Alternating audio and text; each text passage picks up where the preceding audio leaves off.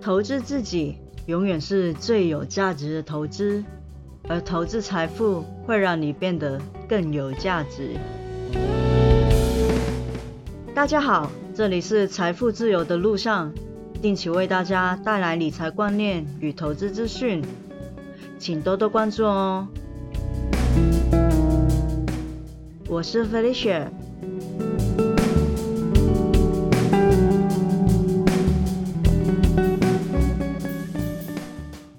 上个礼拜的台湾股市可以说是上演两样情啊，因为垃圾盘又出现了，这是所谓的只拉台积电，其他股票都没有力气往上。不过好险的是。在台积电回档的时候，还是有一些中小型的股票反弹回来。不知道上个礼拜你手头上的股票是有盈利的，还是有亏损的呢？或者是你手头上如果有台积电，或者是有台积电成分的 ETF，可能你也会过得蛮不错的哦。上个礼拜我的投资组合，其实在台积电升的时候，损益也是升的；在台积电回档的那天，我的损益还是升的。这其实是关乎资金配置的问题，就是我之前也有说过的，你要把你的风险分散，不要太重压在某一档股票里面。所以我来说。台积电我有一点点，还有它的 ETF 我也有，当然我也有一些跟它不太一样的中小型，但是很有潜力。我个人看好它的基本面跟它的未来发展的个股，就算股市比较波动的时候，风险还是比较分散一点的。那么目前来说，台积电应该是短期内都不太可能会杀到五字头了。短短的一个月，真的是短短的一个月就变成六字头。六字头的台积电到底还能买吗？有持股的人会担心股价已经涨多了会回档，没有持股的人也怕现在才买会被套牢。新闻的版面也很大，网络的讨论度也很高。本来没多想要发表意见的，心想应该有很多投资专家已经就此分析过很多遍了，应该也不需要再说了吧。不过刚好收到读者来信问富邦科技零零五二应该要卖掉还是继续加码的问题。那既然富邦科技含积量很高，那还是大概的说一下我的观点吧。现在的台积电股价不断的窜高，很多手头上没有台积电的朋友都有点焦急。本来想要大回档的时候买，怎么知道它的股价几乎是一去不回头，一路的闯关，闯到六百块。那其实像上个礼拜五，如果你真的想要买台积电的话，上个礼拜五的回档或许是一个蛮好的时机。当然，我不能说它今天会不会也是回档，或者是明天会不会继续跌。只是每当你这样想的时候，其实很多时候你就会错过一个买点。买不买它，还是要衡量你的资金状况，还有就是你觉得它究竟。值不值得那个价格？只要它是值得的话，回档就是一个好的买点。而且你要知道的是，以前我们会觉得台积电就是一档很牛皮的股票，它就是很稳，每年给你股息，但是它的股价就是不怎么波动。不过现在来看的话，它已经比较像是成长股了。如果用成长股来看待它的话，它股价越跌越高是合理的，而不是乱涨的。有关于成长股的部分，或许稍后我再录一集节目来说说看。那反正就是台积电会越来越贵，其实是有它的道理的。这个问题就好像是台股上一万点的时候问，现在还能投资吗？到一万一千点的时候再问一次，现在还能投资吗？一万两千点再问，但是现在都碰到一万六千点了。当台积电在三百的时候不敢买，四百的时候不敢买，六百的时候真的会突破心理的障碍买下去吗？而就算真的突破心理买下去了，现在 all in 又是对的吗？all in 单一的个股好吗？从资产配置到风险管理的角度来看，无论如何 all in 都不是一个正确的做法，因为投资并没有必胜的公司，如果有的话，那大多人早该财富自由了。就是因为没有必胜的公司，我们都会有出错的时候。投资时避免投资于单一的资产，就是为了要减少资产价格波动的风险。但总是会有一些幸运儿，孤注一掷就迎来了翻身发达的机会，会让其他人也趋之若鹜。但是要记得的是。这是幸存者的偏差。这世界上的确会有幸存者，但所谓死人不会说话，你能看得到冰山一角的幸存者，其实就要意识到底下是无数的失血，多的是失败、被淘汰、离场而无法翻身的人。台积电由去年年初的三字头到目前为止的六字头，短短一年的时间翻了个倍。这档承袭了很多年的台积电，在上市的初期其实已经升破百元，但是也因为两千年的科网股爆破而掉到百元以下，十三年的时间，到二零一三年才回到一百块。台积电也是从去年开始有了护国神山的雅号，它有一段很长的时间股价是处于三位数的。不说台积电，最近非常红的 Tesla 特斯拉，直到二零一九年也还是长期处于双位数的。在他们常年处于目前看来非常低档的股价时期，看来是一个十分理想的投资机会，根本就是变相让大家财富自由。但首先你得有这样的眼光，早知道。问题就是。到底谁知道？大多的时候，我们也只能是事后诸葛，因为我们都不知道。能有这样过人的目光，大抵也不是一般的人了。除了要相信自己的眼光，也要对行业的发展十分的了解。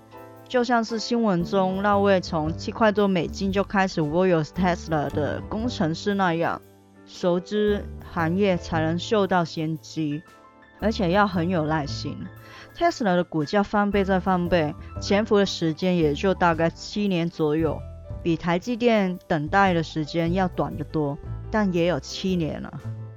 中间也绝对不会是一帆风顺的，说不定就算当初有这样的目光，也受不了沿途上上下下的颠簸。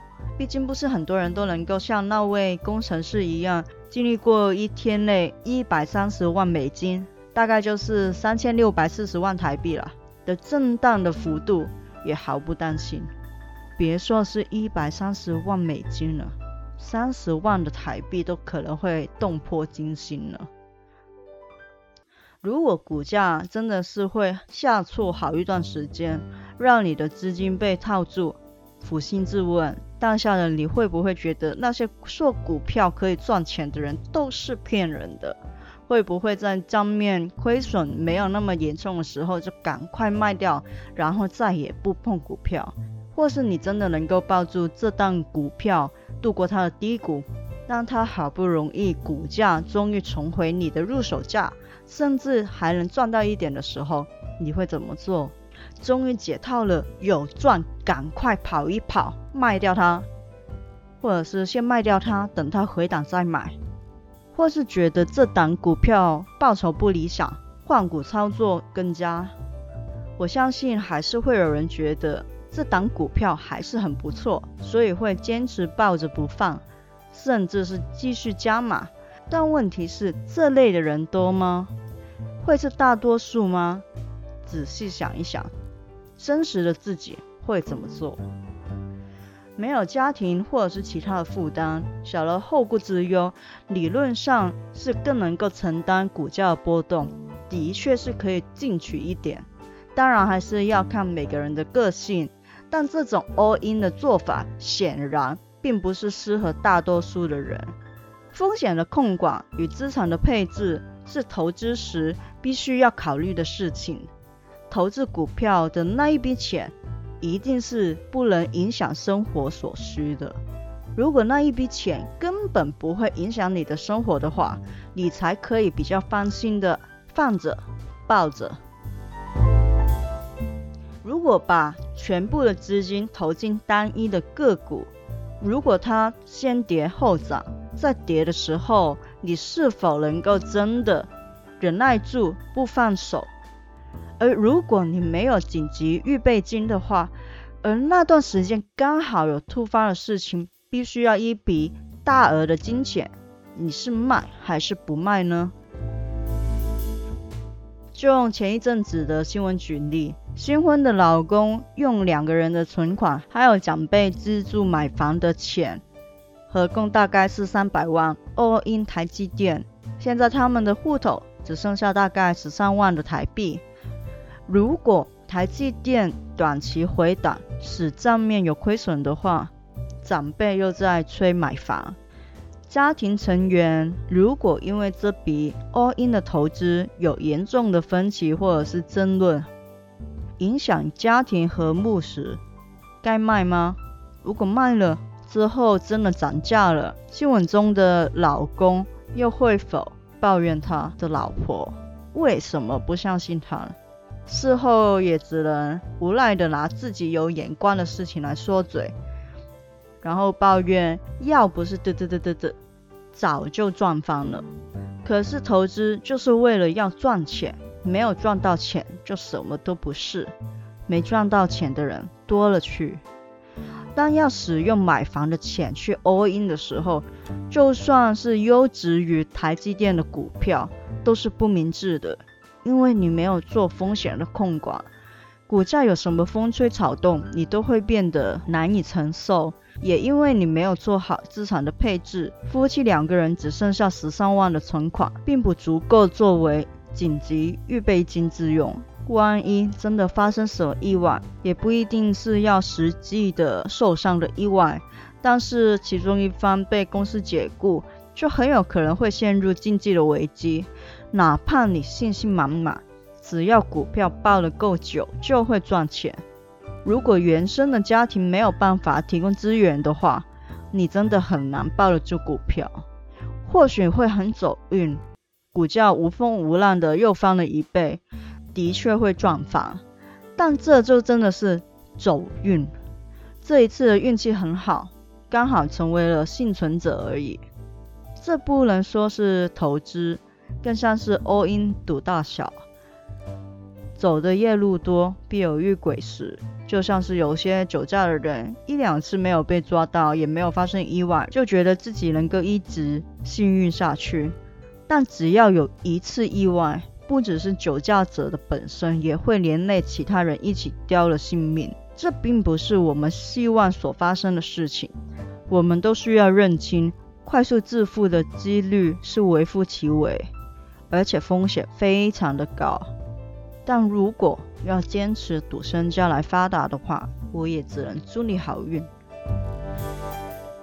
不是你的财不如你的贷，我只赚我应该赚到的钱，因为我不愿意冒这样的高风险，不愿意把我的存款只投入单一的投资之中，所以没有得到这样的财富也是心甘情愿，也祝福幸运儿。得到这些财富，台积电是很棒的公司，基本面很好，未来的发展潜力也很好。公司一直在成长，又有广阔的护城河，至少在未来数年也难以被其他企业超越。这样的公司很好，但就算这样很好的公司，股价也有机会短线的下跌，甚至是重挫。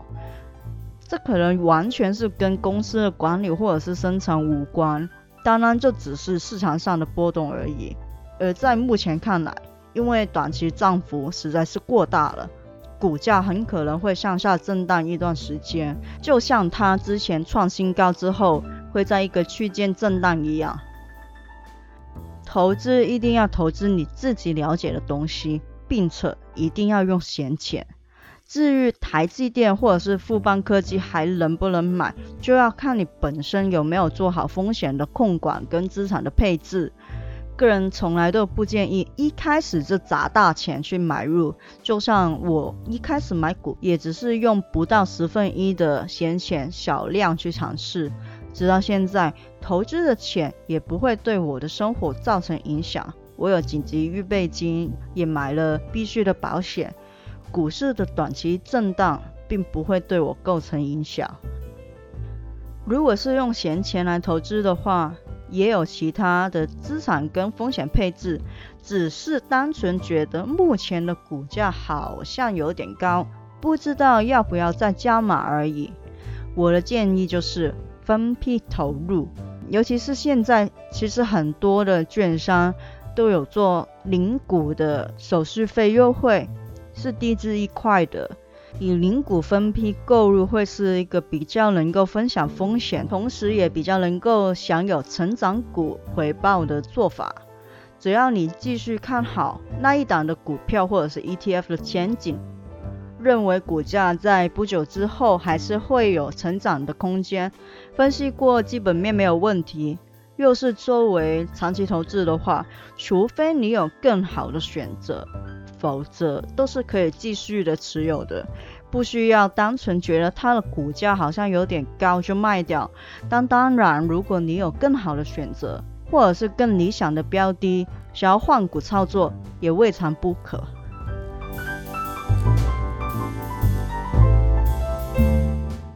本期的节目就到这里了。如果喜欢的话，请帮我订阅我的节目，分享给你的朋友、亲人听听看。By the way，如果你们想要写信给我的话，其实我的网站有一栏是联络我，那里有一个表单是可以填写的。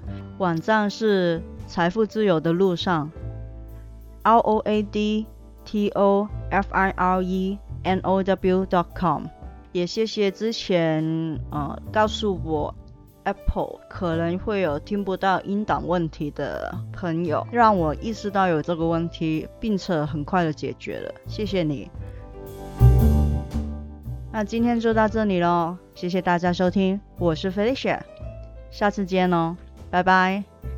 本节目仅为作者本人自行搜集之资料，并不保证资料正确无误，亦不构成投资的意见或建议，或招揽投资该类基金。任何人收听本节目而欲从事投资行为，应自行考量本身财务状况、投资目标、经验、风险承受能力及理解相关基金、ETF 及产品的性质与风险，并应自行对所有责任负责。与本人无涉，基金并非存款，基金投资非属存款保险承保范围，投资人需自负盈亏。基金投资具投资风险，此一风险可能使本金发生亏损。其中可能之最大损失为全部信托本金，投资人应依其自行判断进行投资。投资人因不同时间进场，将有不同之投资绩效。或许之绩效亦不代表未来绩效之保证。有关个别投资产品的性质和风险资料，请参阅相关官方文件。